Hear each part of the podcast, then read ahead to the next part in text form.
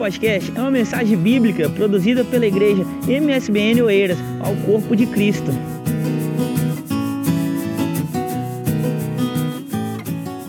Louvo a Deus por esta oportunidade, por este momento tão especial de estarmos aqui na casa do Senhor e nos edificarmos a cada dia da palavra de Deus. Quero louvar a Deus por este privilégio de estar aqui ministrando neste trabalho direcionado à família, principalmente a casais.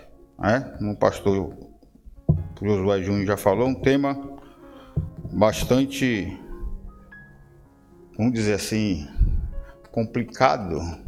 Não digo entendível, mas complicado. E nos nossos períodos de hoje, no tempo que vivemos hoje, muito difícil de ser aceitado.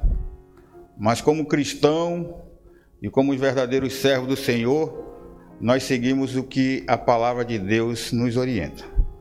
E para isso devemos rever algumas coisas, principalmente princípios de Deus, para podermos entender que maldição há dentro de um jugo desigual. E nós vamos ver isso dentro da luz da Bíblia, né? Olhando para as Escrituras Sagradas, que é a nossa fonte de fé e a que nos, nos dirige. E eu vou tomar como base o livro de Malaquias, Malaquias capítulo de número 1. Malaquias capítulo de número 1.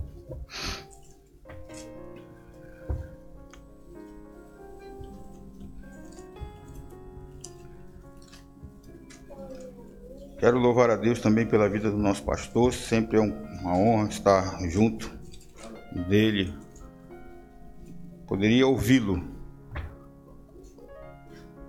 mas me sinto honrado de estar falando diante do Senhor. Malaquias capítulo 1, e o versículo de 1 até o versículo de número 3. Peso da palavra do Senhor contra Israel pelo ministério de Malaquias. Eu vos amei, diz o Senhor, mas vós dizeis em que nos amaste? Não foi Esaú irmão de Jacó? E disse o Senhor: Todavia amei a Jacó e aborreci a Esaú, e fiz dos seus montes uma assolação, e dei a sua herança aos dragões do deserto. Amém? Parece um texto um pouco desconforme daquilo que nós iremos falar esta noite. Mas lá na frente vocês vão entender o porquê desse texto base que nós utilizamos. Sabemos nós que estamos vivendo vivendo um período muito difícil quando se fala de questão de relacionamento e principalmente de casamento ou de construção de família. O mundo está com seus preceitos, seus conceitos totalmente mudado. Hoje, se raro é raro, eu falo diretamente assim, mas para os jovens, tanto homens quanto mulheres, está muito difícil. É como se fosse ouro encontrar uma pessoa ou acertar numa pessoa para iniciar um relacionamento pensando em um casamento. Primeiro pela carência de homens, né? E também pela carência de mulheres, pelo mundo que estamos vivendo. E muitas estão nem fazendo escolha, vamos dizer assim, mais claro, não estão escolhendo muito, eles querem saber se é homem. É, a pessoa diz: olha, eu não estou mais atrás do príncipe encantado, eu quero saber se é homem. Como diz um ditado que uma vez ouvi de uma jovem que dizia: mais vale um homem feio na mão do que dois bonitos se beijando. E estamos vivendo esta época, que realmente há uma incógnita muito grande, porque até mesmo que depois que casam, se mostram um outro lado. Mas como eu falei no início, nós somos cristãos. E para isso nós temos uma base para nos guiarmos. E em cima dessa base, o Senhor, ele nos orienta, ele nos aconselha, e ele cria como mandamento que nós não viemos nos unir a um jugo, a um jugo desigual. E Paulo, ele vai falar claramente lá na carta aos Coríntios, na segunda carta aos Coríntios, no capítulo de número 6, ele vai falar sobre esse jugo desigual. A partir do versículo 14, ele dá uma orientação dizendo: Não vos prendais a um jugo desigual com os infiéis. Porque que sociedade tem a justiça com a injustiça? E que comunhão tem a luz com as trevas? E que concórdia há entre Cristo e Belial? Ou que parte tem o fiel com o infiel? Que consenso tem o templo de Deus com ídolos? Porque vós sois templo de Deus, vivente como Deus disse. E neles habitarei, e entre eles andarei, e eu serei seu Deus, e eles serão o meu povo. Mas esse aconselhamento de Paulo, ele está dando à igreja de Corinto, que estava vivendo em uma sociedade totalmente profana, tanto que Paulo vai aconselhar também as mulheres da igreja que evitem a cortar os cabelos naquela época, porque a cidade de Coríntios era uma cidade promíscua ou profana. E a orientação que Paulo dá sobre a questão do corte do cabelo é porque as prostitutas da cidade de Coríntios elas usavam cabelos curtos. Então, quando Paulo dá esta orientação, ele está justamente aconselhando as mulheres para que elas não sejam confundidas com essas outras mulheres, não como uma questão doutrinária de costume, mas sim de cuidado ele traz essa, essa preocupação já baseado dentro das escrituras, porque o que é um jugo? Um jugo é uma espécie de uma canga que se coloca no pescoço de um animal, no caso um animal duplo, dois animais juntos, para que eles puxem ou arem a terra ou puxem carroça. E esses animais eles passam o dia todo com esse jugo, para que eles comecem a entrar em harmonia para poder fazer e executar o trabalho, o trabalho direito. A questão do julgo desigual, ela vem pela uma maldição de uma união de, de julgos desigual que aconteceu não aqui em, em Coríntios, mas que aconteceu há muito tempo. Em Gênesis capítulo de número 4, nós vamos ver dali da onde começou a questão dessa maldição ou dessa proibição em que Deus ele colocou como um dos seus mandamentos de princípios.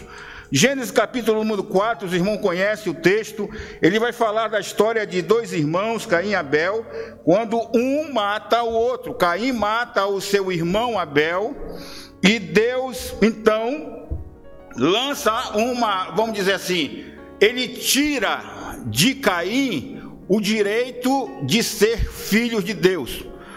Antes deste pecado de Caim, só existia uma geração de povos conhecida como filhos de Deus, vinha da geração de Adão e vai até a geração de Abel.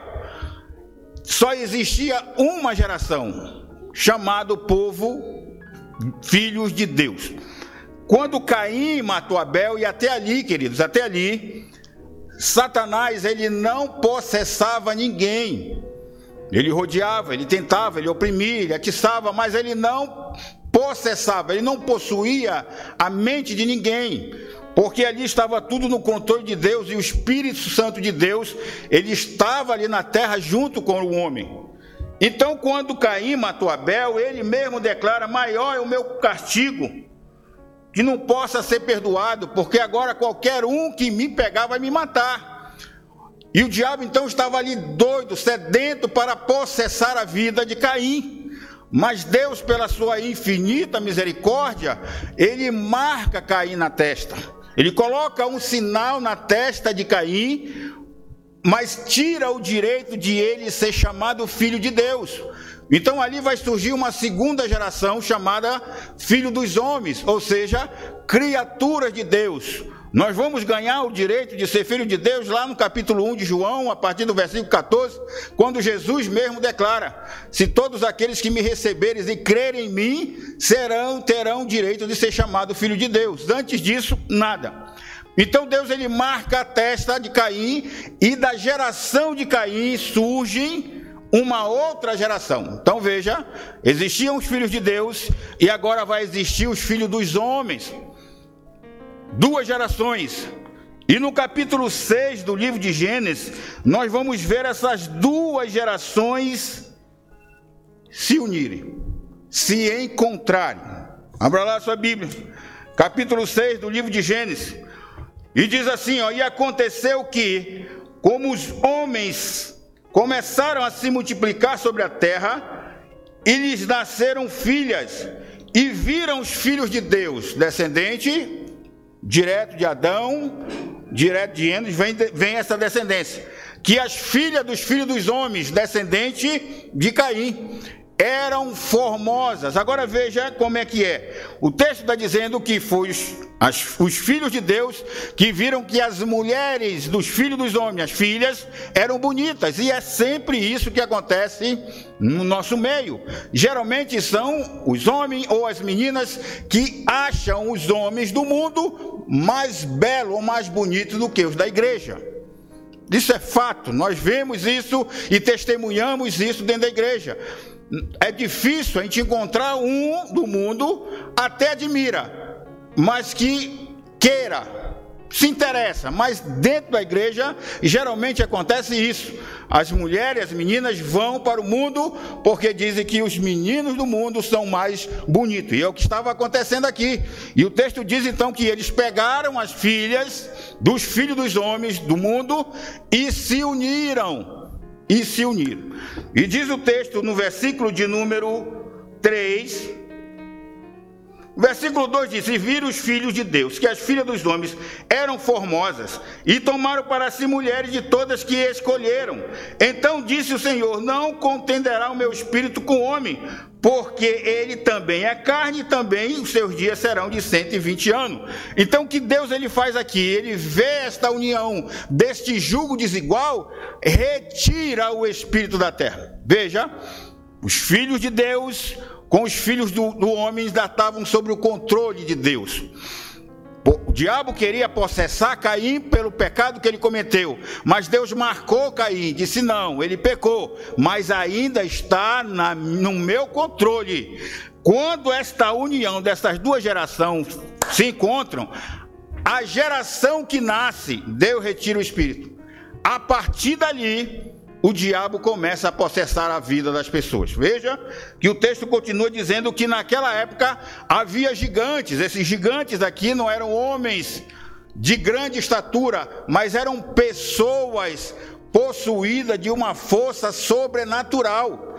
Ou seja, pessoas totalmente endemoniadas os filhos desta união de julgo desigual começaram a, nas, a, a nascer desprotegidos de bênção, de cobertura espiritual. Por quê? Porque a mulher casou com o ímpio e o marido é ímpio. Os filhos sem não têm cobertura espiritual. Então, a partir dali, o diabo começou a processar a vida das pessoas. Então, quando nós olhamos para o texto de Malaquias, e que nós vemos uma maldição jogada sobre esta união de julgo desigual. Vamos lá, Malaquias capítulo de número 2 agora. Malaquias capítulo de número 2. E no versículo de número 11 e o versículo de número 12. Diz assim: Judá foi desleal e abominação se cometeu em Israel e em Jerusalém, porque Judá profanou a santidade do Senhor, a qual ele ama, e se casou com filha de Deus estranho. E o Senhor estipará das tendas de Jacó o homem que fizer isso, o que vela e o, e que responde, e o que oferece dons ao Senhor dos exércitos. Então, esta maldição, por causa desta união de julgo desigual, ficou em nenhuma descendência. Amados, e uma coisa nós devemos colocar em mente: uma maldição feita por uma pessoa, pela boca de um profeta, pela boca de alguém, ela pode ser retirada, mas uma sentença divina não. Então Deus ele condena ali a questão da união de um jugo desigual por causa da dominação e possessão demoníaca sobre a geração que vai nascer. Sobre a geração que vai nascer. Agora, a união de julgo desigual e julgo desigual não quer dizer só crente com descrente. Ah, ou seja, eu sou evangélico, mas me envolvo com uma pessoa do mundo. Seja lá espírita, católica, porque os católicos e espírita conseguem consegue caminhar junto, mas a questão do julgo desigual é mais para nós evangélicos. Não consegue conviver, não dá certo, não combina. Não adianta nem insistir, porque é pagar um preço alto lá na frente, não agora, mas lá na frente porque quem vai sofrer vai ser os filhos. Eu me lembro uma vez que eu estava lá em Faro, quando eu fui caminhado pelo ministério para lá, e estava dando um estudo sobre isso na igreja de São Brás da Portel. E tinha uma irmã lá que era, era casada com um cidadão nacional. E eles tinham esta briga por causa do filho, filho recém-nascido, o marido queria levar o menino para a igreja para batizar, e ela dizia que não, porque só com 12 anos, e ficou nesta confusão. Aí eu dando esse estudo, ela pegou, olha pastor, nós começamos realmente a brigar, eu e meu marido no começo, mas agora nós resolvemos a situação. Aí eu disse, que maravilha, então me diz o segredo. Porque eu estou doido também para saber o segredo de como resolver essa situação. Eu disse, é simples. De manhã ele leva a criança para a missa e à noite eu trago ele para o culto. Aí como fica a cabeça dessa criança? Como é que ele cresce? Como é que vai ficar a mente dele? Então foi uma, uma ideia que ela achou boa, mas que estava prejudicando a criança. Então esta, esta, esta união não é aprovada por Deus, queridos. Então não existe julgo desigual só de crente com descrente, existe julgo desigual de profissão. Existe julgo desigual de chamada. Existe julgo desigual de igreja. Alguns gostam daqui, outros gostam dali. Há um julgo desigual. Os filhos geralmente é o que mais sofrem com essa briga, com essa questão do julgo desigual, porque não, não sabe quem segue. Louvado seja o nome do Senhor. Agora existe dois tipos de julgo desigual no namoro, porque nós estamos falando de uma prévia. Pastor, eu já casei agora. O que, que eu faço? Casei com um desigual. O que eu faço? Agora, querido, só a morte separa. Pastor, eu estou namorando. O que, que eu faço? Conselho meu. Sai fora. Se livra. Termina. Porque não tem bom futuro. Não vai ter. Mas para nós, principalmente que somos pais, nós devemos ensinar os nossos filhos os caminhos corretos, mas nunca proibir. Aconselhar e orar para que eles acertem e não errem. Porque quando a gente insiste, a gente também paga um preço. Ainda mais quando a criança chega na maioridade. Porque ela vai dizer: agora eu sou de maior, eu faço o que eu quero. O meu pai não quer, eu caso. O meu pai não aceita, mas eu aceito e vai. E o preço é maior nós temos que fazer é justamente orientar e aconselhar os nossos filhos. Graças a Deus, até agora, os meus filhos têm sido bênção na minha vida e vai continuar sendo bênção. Porque desde o início eu aconselho eles. Mas eu nunca disse para minha filha: você não pode namorar com ninguém do mundo, não. Eu falei para minha filha no dia que ela começar a desejar namorar, que antes, antes de qualquer coisa, até de um beijo, que ela fale comigo. Porque o problema é o beijo, mano. Ainda mais quem nunca beijou. Aí já era. Para que tivesse esse cuidado. Porque eu nunca, eu disse para ela, nunca vou te proibir, minha filha. Se você escolheu, eu não vou te proibir. Mas eu vou orar a Deus para que ele realmente abra os seus olhos. Porque o que nós devemos fazer aqui, querido, aqui, antes de se envolver com o julgo desigual, é abrir bem os nossos olhos. Porque depois de casar, nós teremos que fechar para muita coisa que vai acontecer. Então, abrir os olhos agora é mais importante do que fechar os olhos para depois do relacionamento. Então, orientar, aconselhar eles a isso e orar para que eles realmente acertem. Amados, não peçam a Deus para que você, para que uma pessoa pareça na sua frente. Escute, eu vou lhe dizer. A única vez que Deus arrumou uma mulher para alguém, ele saiu por mal. Se lembra de Eva? Que Deus tirou da costela de Adão e disse: Olha, está aqui tua esposa. Quando o homem pecou, quem foi o culpado? Ele botou a culpa em quem? Ele disse: A mulher que tu me deste.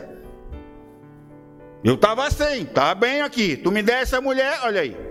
Então Deus agora não se mete mais. O que Deus quer fazer é abençoar a tua escolha, ou não, abençoar ou não. Porque uma união de julgo desigual, não peça a bênção de Deus, porque tu nunca terás a bênção de Deus. Porque a Bíblia diz, no Gênesis capítulo 1, no verso 4, desde lá Deus vem separando as trevas da luz. Desde Gênesis 1, verso 4, Deus vem separando as trevas da luz. Agora veja, é uma verdade explícita que aquilo que Deus une não separe o homem. Veja que é uma advertência. Deus está dizendo: não separe. Agora, se isso é uma verdade explícita, há uma verdade implícita, que também é uma verdade que se Deus está dizendo que aquilo que ele une não separe o homem, imagine aquilo que ele separa e a gente quer unir. Vamos pagar um preço. Ah, então veja que esta, esta, esta, este mandamento, esse princípio, ele vem desde lá. O cuidado de Deus tem pela família. Não dá, querido. E nós, e que quando Paulo fala sobre a questão da justiça contra a injustiça e sobre essa união do fiel com o infiel, e quando nós desobedecemos esse mandato, nós estamos trazendo para dentro da nossa casa o sogro como o diabo vai se casando com um julgo desigual, vai trazer o sogro, que é o diabo, para dentro de casa. Louvado seja o nome do Senhor. Agora, existe dois tipos de julgo desigual. Primeiro, o mudando bonzinho com o crente fraco. Mudando bonzinho, não bebe, não fuma, é de boa família, mas não é crente não é lavado e redimido pelo sangue de Jesus. Aí se une com o crente fraco e a primeira justificativa que o crente fraco dá para esse relacionamento é o quê? Eu vou trazer ele para a igreja. E eu já fiz vários seminários de missões e eu nunca vi essa estratégia evangelística de namoro para trazer para dentro da igreja. É mais fácil puxar quem está de cima para baixo do que aquele que está de baixo para cima. Então, mudando bonzinho com crente fraco, o que, que acontece no futuro? Geralmente, o crente fraco se desvia e o bonzinho se converte. Mas a maldição de Malaquias ainda está em cima da família. A maldição que Deus jogou sobre Judá ainda está em, em cima da família. Agora existe outro, o crente verdadeiro com o falso irmão. Vamos ver lá o texto de Paulo, 1 Coríntios capítulo 5. 1 Coríntios capítulo de número 5. E o versículo de número 11. Mas agora que não, mas agora escrevi que não vos associeis com aquele dizendo-se irmão. Olha, vou repetir. Mas agora escrevi que não vos associeis com aquele que, dizendo-se irmão, for devasso, ou avarento, ou idólatra, ou maldizente, ou beberrão, ou roubador, com tal, nem ainda com mais. Mas existe isso dentro da igreja? Não, aqui não, só lá em Lisboa. Tem amados. Amados, antes de eu me casar, eu me envolvi, eu era do mundo. E eu me envolvi com uma jovem de uma igreja. Naquela época, a Assembleia de Deus era bem rígida. E era da igreja. E o que aconteceu? Tirei a minha da igreja. Depois que eu me converti, eu fiquei com aquele peso na consciência, saber se eu tinha cometido algum erro, algum pecado. E fui consultar os homens de Deus, mulheres de Deus, para saber. A pessoa disse: não. O errado não foi você, que você era do mundo, não conhecia Deus. O errado foi ela ter se envolvido contigo. Porque ela acabou saindo aonde não deveria nem ter se envolvido. Então, julgo desigual, amados, ele é um caso, é um, é um problema sério, é uma situação complicada, em que Deus, ele usa todas as palavras que Paulo resista lá no livro de Coríntios, como uma abominação aos olhos do Senhor. É abominável aos olhos de Deus a união do julgo desigual. Quando eu falei para vocês no começo que nós devemos saber pedir a Deus que nós não viemos errar, mas não pedir para Deus enviar um homem ou a mulher para passar, porque Deus até ouve. Mas só que a escolha de Deus não vai ser a sua escolha. O gosto de Deus não vai ser o seu. Porque se a gente olhar para as meninas da igreja, principalmente, elas oram dizendo: Ah, Senhor, eu quero o homem que tu use nas tuas mãos. O homem que profetiza, o homem que pregue, o homem que faça os milagres, que seja usado nas suas mãos. Escute. Todo homem que Deus usa é feio. Por isso Deus não me usa. Todo homem que Deus usa é feio. A começar com seu filho.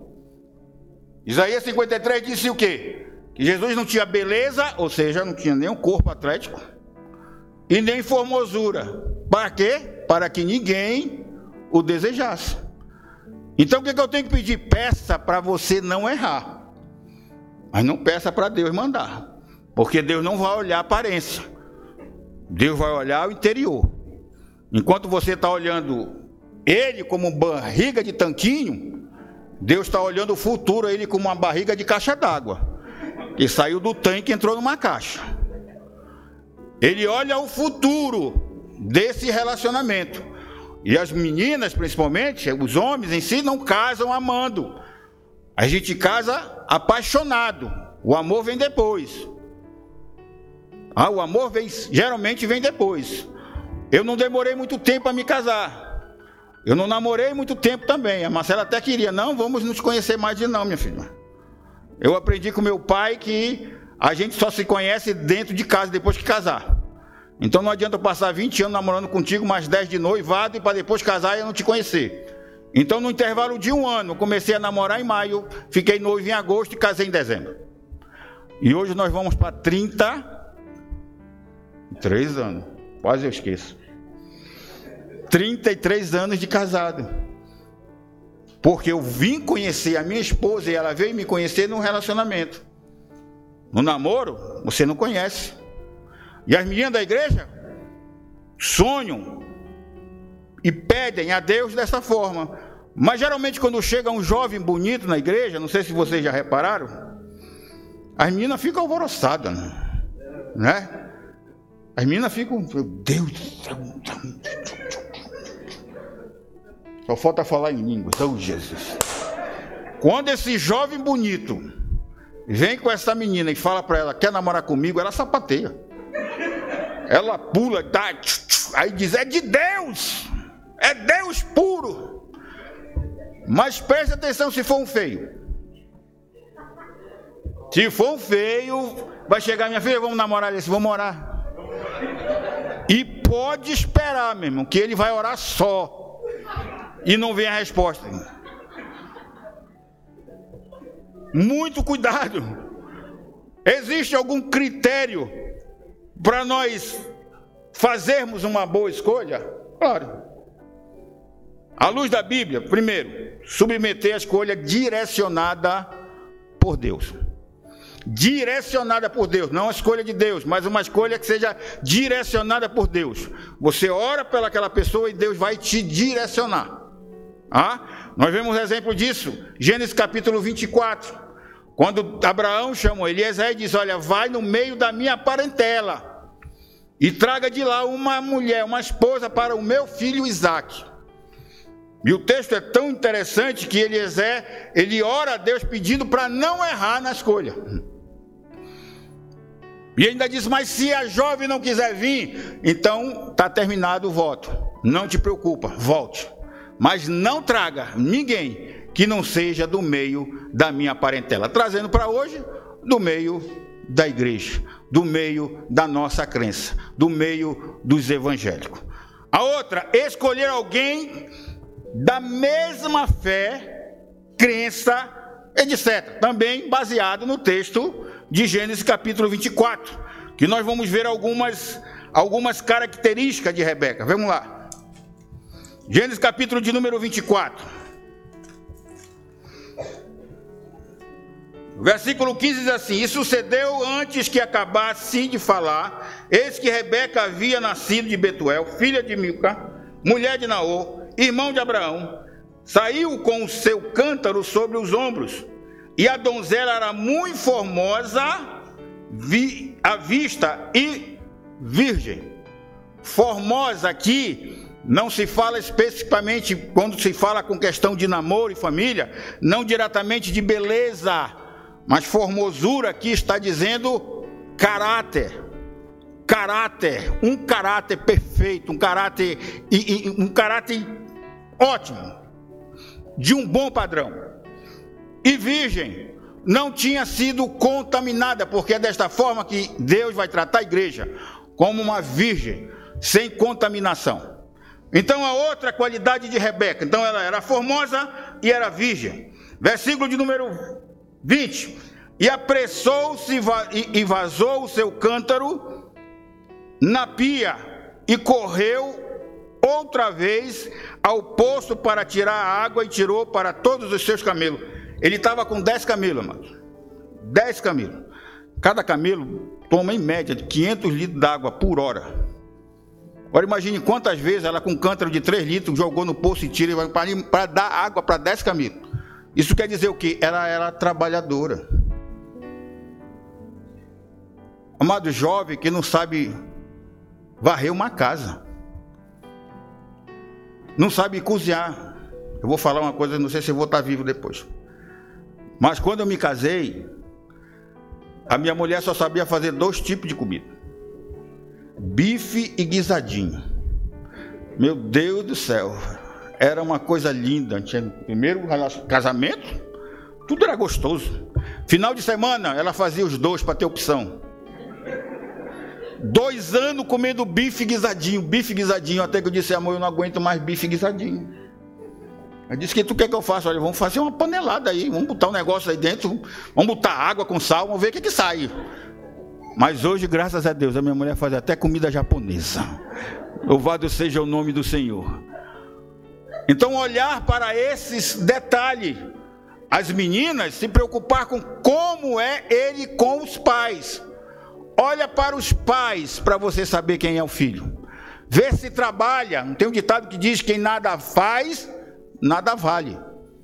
Trabalha, estuda, participa das coisas do trabalho da igreja, é envolvido com a obra do Senhor. Olha, peça a informação dos pais, o cuidado que nós temos que ter para justamente nós não errarmos. Três, escolher bem quem e depois orar. E quarto, tem que ter a beleza de caráter, como eu falei. Cuidado com o julgo desigual, amados, porque quem sofre são os filhos. Agora, voltando para o texto que eu li, para vocês entenderem por que, que eu li esse texto. Porque existe uma coisa muito reveladora aqui. Por que, que Deus, e nós muitas vezes pregamos e chamamos Jacó de suplantador, ladrão de bênção, e Deus está dando uma referência dele aqui, dizendo que ele amou a Jacó, mas ele aborreceu a Isaú. O que foi que Isaú fez para que Deus ficasse com raiva dele?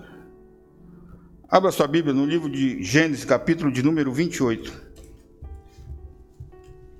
Gênesis, capítulo de número 28.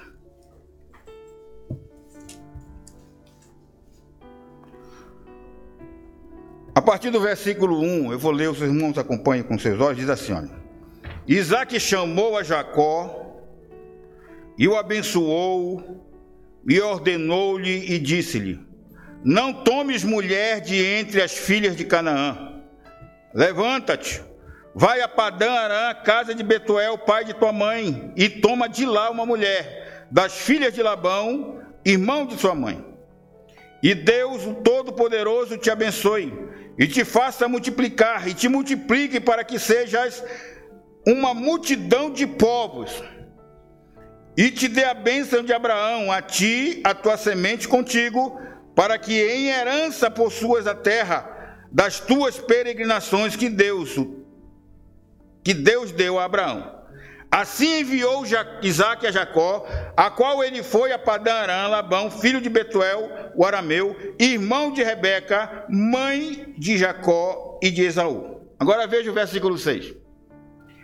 Vendo, pois, Esaú que Isaac abençoar a Jacó e o enviar a Padarã para tomar uma mulher para si dali, e que abençoando lhe ordenara, dizendo: Não tomes mulher das filhas de Canaã, e que Jacó obedecera ao seu pai e à sua mãe, e se fora para Padana. Vendo também Esaú, olha o verso 8, que as filhas de Canaã eram mais aos olhos de Isaac, seu pai. O que, que ele fez? Foi Isaú a Ismael e tomou para si uma mulher. Aí Deus está aqui. Ó. Eu amei a Jacó, mas aborreci a Esaú. Não só porque ele pegou uma mulher de outra crença, de outra parentela, de outra cidade, de outra geração, não. Mas principalmente porque ele não obedeceu os seus pais. A Bíblia diz: honra teu pai e a tua mãe, para que te prolongue os dias sobre a terra. Honrar aqui, querido, no hebraico quer dizer radar. É casar olhando para trás, para a tua geração no passado, dos teus pais, da tua família, porque assim vai ser o teu futuro. Ele desonrou o pai, ele desonrou a mãe. Não foi só ele. Nós vamos ver a história de Sansão em Juízes capítulo 14, a mesma coisa. A sua mãe e o seu pai chamaram a Sansão e disseram para ele: Por acaso não há nenhuma mulher aqui na nossa terra, nem no meio dos nossos parentes, para que você possa escolher para casar? Ele olhou para sua mãe e para o seu pai e disse: O quê? Eu gosto dela. E esse eu gosto dela levou ele à ruína. Amados, que esta noite a gente possa ter consciência do perigo e do preço que podemos pagar se desobedecermos às orientações divinas. Quer ter um casamento feliz? Quer ter uma família abençoada? Siga os princípios da Bíblia. Siga aquilo que Deus tem orientado e não se envolva com julgo desigual. Seja servo, fiel, obediente à palavra do Senhor. Que nós não viemos cair por nesta maldição e nesse erro, para que realmente os nossos dias venham se prolongar. Eu quero orar por você. Eu quero orar pela tua casa. Eu quero orar pela tua família. Eu quero orar por você. Ah, estuí calabaxé. Se coloque de pé em nome de Jesus. Pense nos teus filhos. Pense nos teus filhos. que quando Jesus foi questionado no capítulo 19 sobre a questão de divórcio, casamento e divórcio, os fariseus levaram Jesus para a lei e Jesus colocaram ele nos princípios. Se é lícito um homem repudiar uma mulher por qualquer razão, Jesus disse: Tu não viste o que foi feito no princípio? Que Deus uniu homem e mulher e agora não são mais dois, mas um em uma só carne. E deixará o varão, seu pai e sua mãe em casamento. Unir-se-á sua mulher, relação sexual. E serão ambos uma só carne, filhos. A união dos dois em uma só carne é os filhos, porque o teu filho tem o teu DNA e tem o DNA da tua esposa ou do teu marido. Eles são duas em uma. Então, quando Deus, Jesus falou, aquilo que é feito no princípio, não separe. Não separe. Aí eles voltam para a lei de novo e dizem: Mas por que mandou Moisés nos dar carta de repúdio divorciar? Nos dar carta de, de divórcio e repudiar. Aí Jesus fala: Por causa da dureza do vosso coração, Moisés permitiu, não mandou. Não mandou. Mas no princípio não era assim. Ele volta de novo para o princípio. Que o repúdio é separação de corpos. E divórcio é uma separação de aliança de casamento. São duas coisas diferentes. E no costume judaico, o dote para separação de divórcio era bem maior do que o dote para casar. Então os judeus não queriam pagar 80% de tudo que tinha para a mulher, apenas repudiavam ela, largava de mão e se encontrava com outra e ameaçava outra. Mas Jesus fala no capítulo 5 do livro de Mateus ainda, dizendo que aquele que repudiar sua mulher dê também carta de divórcio. Não estou dizendo que Deus está autorizando o divórcio, e para Deus ele abomina o divórcio. Não aprova de forma nenhuma mas ele deu isso por causa da dureza do coração, através de uma ordenança de Moisés. Repúdio e divórcio. Quem sofre? Os filhos. Os filhos geralmente sofrem. Por isso que Deus disse: não separe. Não separe. Não separe. Como é que eu faço para separar? Espere a morte. E nem ore para morrer. Porque na Bíblia tem um que pediu para morrer, que até hoje não morreu, que foi Elias.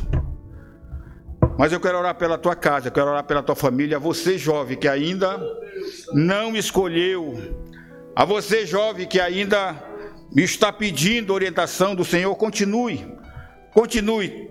O tempo de Deus vai chegar na tua vida, o momento de Deus vai chegar na sua vida. Esperar o tempo de Deus é a melhor escolha que nós devemos fazer, querido. Não se precipitar e não agirmos pelo sentimento, gostando, amando, entre aspas, e tomando decisão precipitada. Porque este fruto você pode colher, mas não vai ser agora, vai ser lá na frente. Aí você vai se lembrar de tudo que você aprendeu e vai ver que o preço é alto para se pagar. Eterno Deus, Pai Todo-Poderoso. Eu louvo, o Senhor, o teu nome pela vida dos teus filhos. Para aquele que nos ouve e nos assiste pela internet, meu Pai, que este conselho possa ser enraizado no coração dos teus servos que eles possam sair daqui, Senhor, consciente da responsabilidade, Senhor, da construção de uma família através de um namoro, de uma escolha correta, de uma escolha certa, porque sabemos, Pai, que quando fazemos as coisas certas, direcionada por Ti, nós temos bênção, Senhor, para usufruir, junto com a nossa casa, junto com a nossa família.